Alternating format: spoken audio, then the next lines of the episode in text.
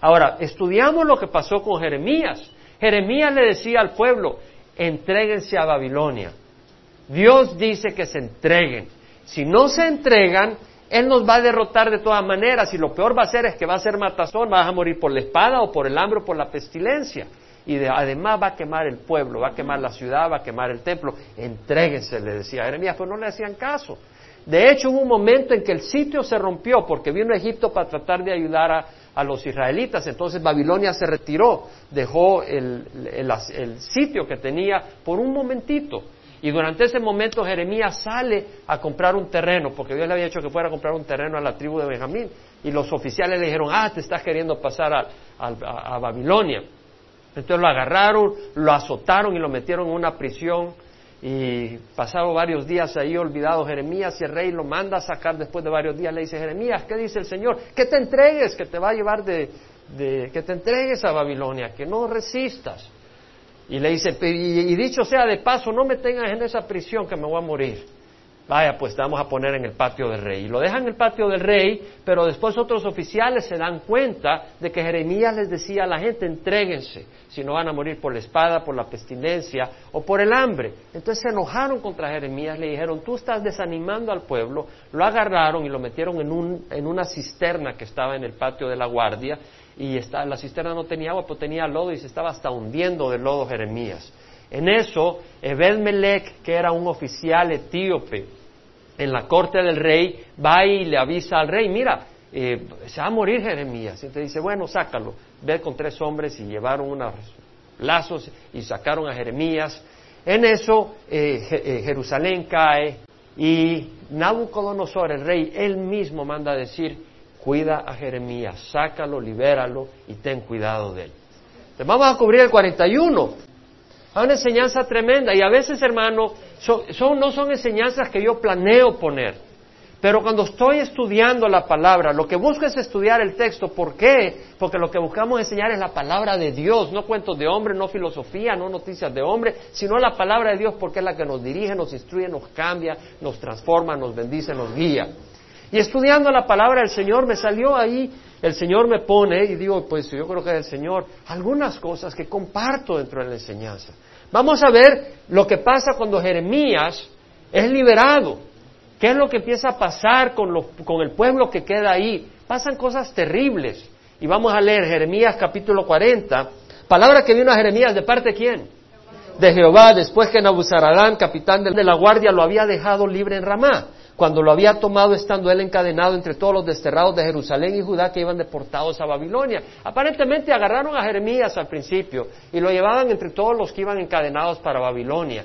Y entonces eh, Nabuzarán dice, hey, un momentito, lo vamos a liberar y estaban en Rama. Rama está un poquito al norte de Jerusalén, está como a unas diez millas, más o menos.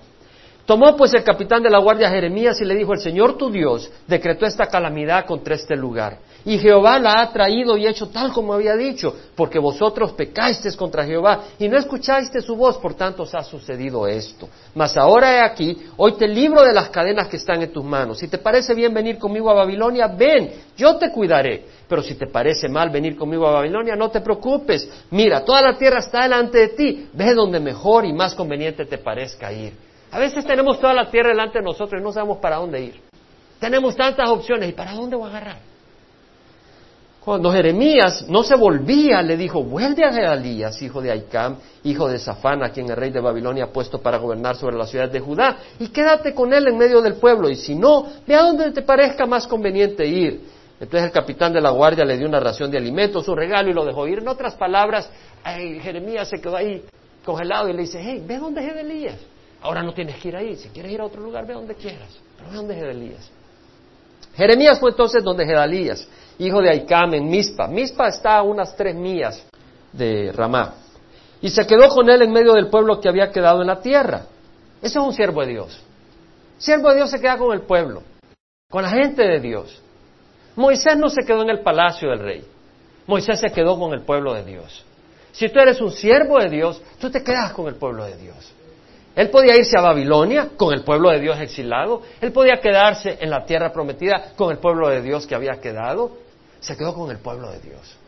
Muy importante. Ahí se ve tu corazón y a quién le perteneces. con el pueblo de Dios. Y todos los jefes de las tropas que estaban en el campo, estas son las tropas, es decir, había personas, había soldados que se habían escapado de las tropas de Babilonia, probablemente no se habían encerrado en, el, en la ciudad de Jerusalén cuando el sitio, tal vez habían quedado afuera. Y estos vienen y sus hombres oyeron que el rey de Babilonia había puesto a Gedalías, hijo de Acán, para gobernar la tierra, y que le había encomendado los hombres, mujeres y niños y los más pobres de la tierra que no habían sido deportados a Babilonia. Fueron pues a Gedalías, a Mispa, junto con Ismael. Con, Ismael es un hombre malvado, ya vamos a leer la historia de él. No ahora, vamos a leer el próximo domingo. Muy importante, vamos a hablar sobre pastores buenos y malos pastores. Y, y cómo conocer a un buen pastor y un mal pastor. Vamos a leer eso. Muy importante. Fueron pues Gedalías en Mizpa y vemos de que se va Ismael, Joanán y Jonatán, hijos de Carea, y Seraías, hijo de Tanjumet, y los hijos de Faínez, Tofatita, y Jesanías, hijo de un Macateo, ellos y sus hombres. Entonces Gedalías, hijo de Aicam, hijo de Safán, les juró a ellos y a sus hombres diciendo, no temáis servir a los caldeos, quedaos en la tierra y servid al rey de Babilonia, y os será bien. El mismo mensaje de Jeremías. Vemos que Dios no se contradice. El mismo mensaje, servid a los caldeos. Y he aquí, por mi parte, yo me quedaré en Mispa para estar en lugar vuestro delante de los caldeos que vengan a nosotros. Pero en cuanto a vosotros, recoged vino y frutos de verano y aceite y guardadlos en vuestras vasijas y habitad en vuestras ciudades que habéis tomado. Es decir, todos los que vinieron, él dijo, está bien, quédense acá, quédense en sus ciudades y recojan frutos de lo que ha quedado. hay olivos, agarren aceite, o sea, agarren las aceitunas, hagan aceite, hay uvas, produzcan vino.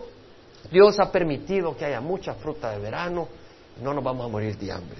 Asimismo, los judíos que estaban en Moab, Moab está al sureste, es decir, al sur este del mar muerto. Eh, los hijos de Amón están al norte, al este del mar muerto.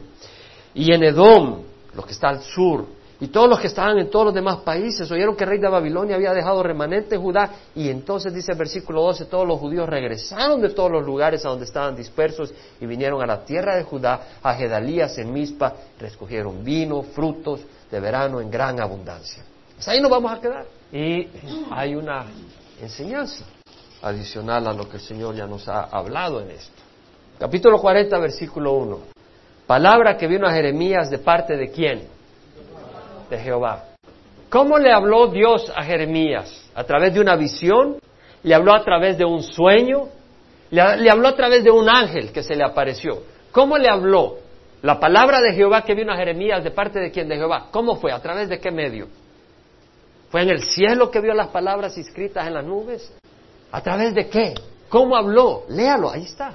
Dios, sabemos que la palabra que vino a Jeremías de parte de Jehová, la misma escritura lo dice. ¿Qué usó Dios para hablarle a él? Al capitán de la guardia. De la capital de la guardia judía, ¿verdad? No. De Babilonia. Nabuzaradán. A un hombre pagano. A un hombre incircunciso. A un hombre que no doblaba rodillas a Dios. Al Dios vivo. No porque no quisiera tal vez en ese momento, sino porque estaba en oscuridad. Dios habla a través de quien quiera. Y Satanás habla a través de muchas personas también. Y es muy importante en el cristiano poder distinguir la voz de Dios de la voz de Satanás o de tu propia voz. Y vemos acá que Jeremías reconoce que las palabras venían de Dios primero porque las palabras estaban de acuerdo con la palabra de Dios. ¿Qué le dijo Nabuzaradán? Todo esto les ha venido a ustedes por haber desobedecido a Jehová. Era lo que Dios había dicho. Era el mensaje que ya conocía Jeremías. Entonces Jeremías en el Espíritu pudo entender que este hombre estaba hablando de parte de Dios. Ahora llega un momento donde Jeremías está paralizado. Llega un momento donde Jeremías escucha porque no sabe a dónde ir. Le dice, estás libre, ve a donde quieras, la tierra está abierta, puedes ir a donde tú quieras. Y él se queda paralizado. Le dice, si quieres, sígueme conmigo, sígueme, ven conmigo a Babilonia, yo te cuidaré. Y si no, puedes ir donde Gedalías o a donde quieras, escoge. Y Jeremías está congelado. Este hombre está confundido en un momento. Este hombre de Dios está desgarrado. Ha visto el templo de Jehová en fuego. Ha visto la ciudad amada de Jerusalén en llamas. Ha visto a las mujeres violadas. Él pudo ver mujeres siendo violadas. Él pudo ver niños siendo asesinados por la espada. Él pudo ver ancianos queriendo correr y ser destruidos. Él pudo ver la destrucción personalmente. ¿Y a dónde voy a ir? decía Jeremías. Si mi gozo, mi paz se ha ido, estoy destruido, decía Jeremías, de dolor. ¿Y a quién usa Dios para ayudar a guiar a Jeremías? A no usar a Adán. ¿Qué le dice? Versículo 5, como Jeremías aún no se volvía, le dijo, vuelve a Gedalías, a quien el rey de Babilonia ha puesto para gobernar. Jeremías se regresa con Gedalías. Tal vez tú no sabes para dónde agarrar. No sé si has estado en situación. Yo las he vivido, por eso te puedo predicar esto. Donde no sabes, tal vez la tierra está amplia y no sabes para dónde agarrar. Tal vez estás confundido, tal vez estás dolido, desgarrado. Tal vez tus hijos han sido abusados. Tal vez tu esposa te ha dejado. Estás desgarrado y estás confundido. Si alguno de vosotros, dice Santiago, se haya falto de sabiduría, que le pida a Dios, el que da a todos abundantemente y sin reproche, pero que le, le pida con fe, sin dudar. Porque el que duda es semejante a la ola del mar impulsada por el viento echada de un lado al otro. No piense tal persona que recibirá cosa alguna de Dios siendo un hombre inestable, de doble ánimo, inestable en todos sus caminos. ¿Qué está diciendo el Señor? Si alguno necesita guía, pídale a Dios. Y Dios se la va a dar.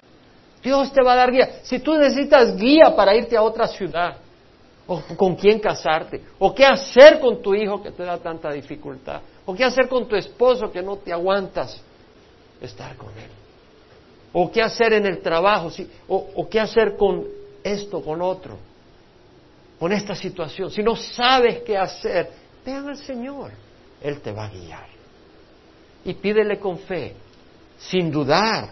¿Por qué? Porque el Señor quiere que sepas que Él te quiere ayudar, que Él te quiere guiar. Él no quiere cerrar las, Él no te quiere dar la espalda, Él te quiere guiar. Y si leemos en Lucas, el Señor le dice, los apóstoles le dijeron, Señor, aumentanos la fe. Y Jesús le dice, si tuvieras fe como un grano de mostaza, le dirías a este sicómoro, desarráigate y plántate en el mar y os obedecería. El Señor dice, necesitas fe.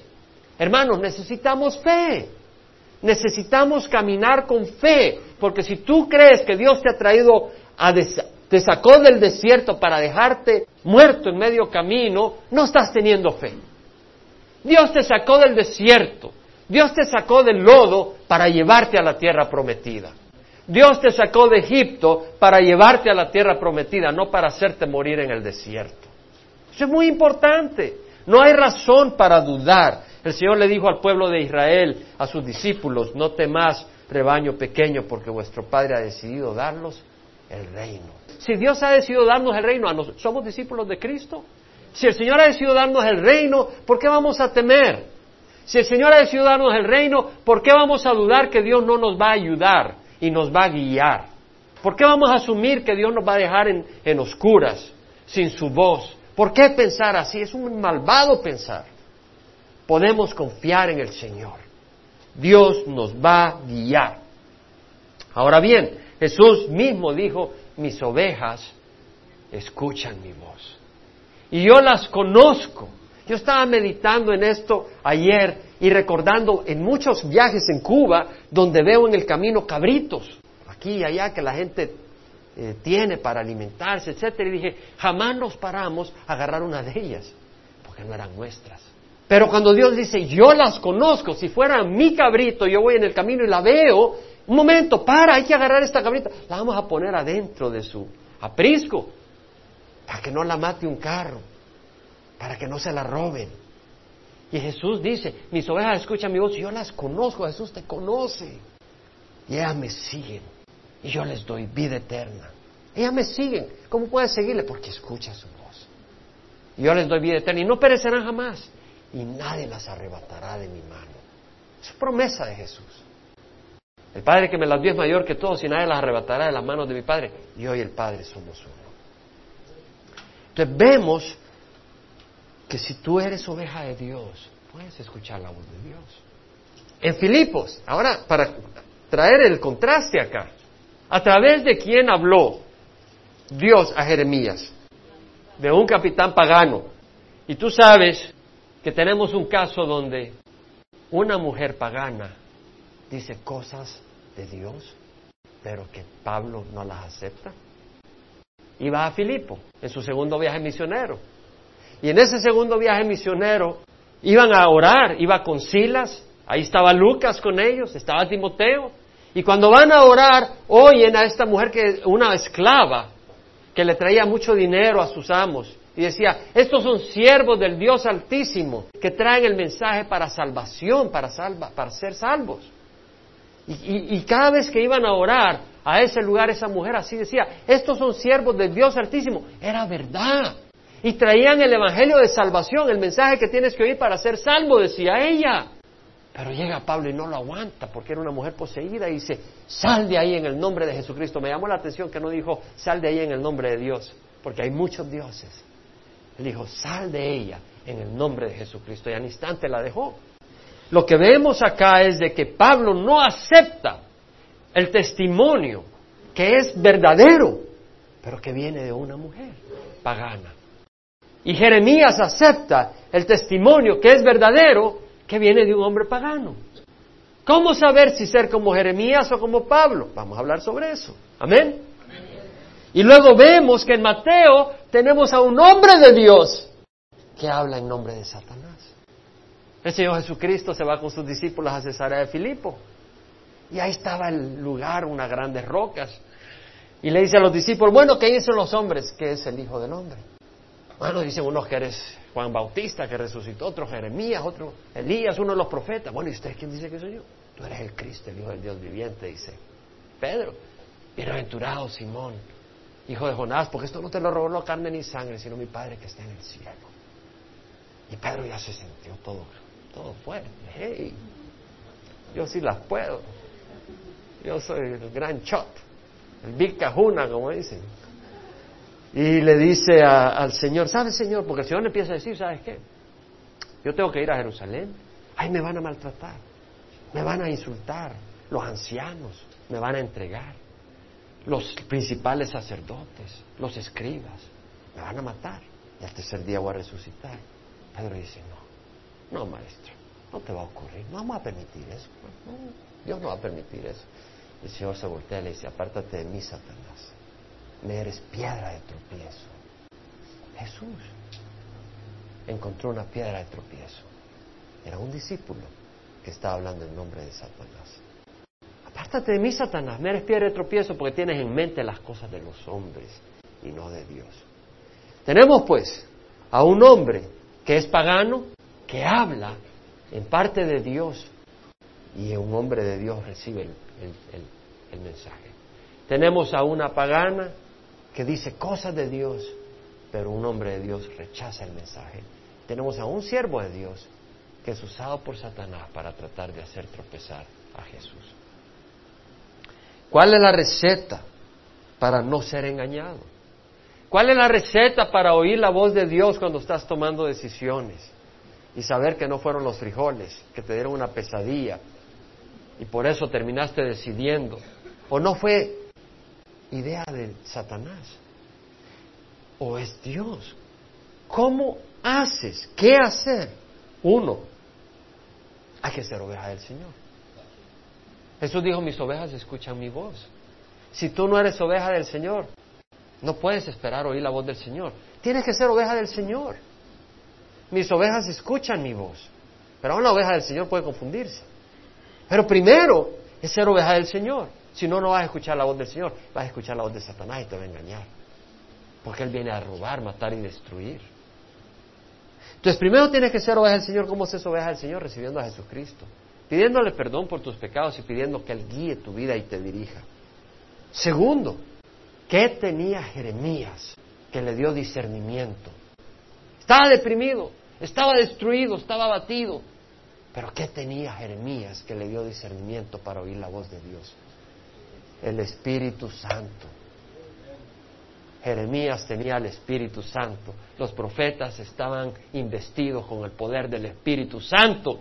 Y en Pentecostés el Espíritu Santo fue dado no solo a los profetas, sino a cada creyente. Tenía el Espíritu Santo. ¿Qué tenía Pablo que le dio discernimiento que esa mujer que estaba hablando cosas verdaderas venía de un demonio, de manera de conseguir la aprobación de la gente y la aprobación de Pablo para en el momento oportuno meter aquel veneno que era necesario para destruir más de lo que iba a hacer. ¿Qué tenía Pablo? El Espíritu Santo. ¿A qué le faltaba a Pedro cuando habló pidiéndole a Jesús que no, que no iba a morir en la cruz? ¿Qué es lo que le faltaba a Pedro? El Espíritu Santo, el Espíritu Santo no había sido derramado, ni siquiera había nacido de nuevo Pedro. Fue hasta que Jesús resucitó de la muerte el primer domingo que le dijo, sopló, le dijo, recibid el Espíritu Santo. Como el Padre me ha enviado, así yo los envío. Fue hasta que Jesús murió y resucitó que pudo darles el Espíritu Santo para nacer de nuevo. Fue ahí que nacieron de nuevo. El Espíritu Santo. Pedro sin el Espíritu Santo fue un instrumento de Satanás. Necesitas el Espíritu Santo. Necesitas tener fe. Tú tienes el Espíritu Santo, gloria a Dios. Pero necesitas tener fe. Porque si tú no tienes fe, vas a ser desviado. Es por fe. Sin fe es imposible agradar a Dios. Necesitas fe. Y además, necesitas conocer, amar, buscar la palabra de Dios. Si vas a segunda de Tesalonicenses, capítulo 2, habla del anticristo, capítulo 2, versículo 7. El misterio de la iniquidad ya está en acción, solo que aquel que ahora lo detiene lo hará hasta que él mismo sea quitado de en medio. Entonces será revelado este inicuo, el anticristo, a quien el Señor matará con el espíritu de su boca y destruirá con el resplandor de su venida. El inicuo, el anticristo, cuya venida es conforme a la actividad de Satanás, con todo poder y señales y prodigios mentirosos. Satanás tiene poder que Dios le ha dado. Y hará señales, milagros.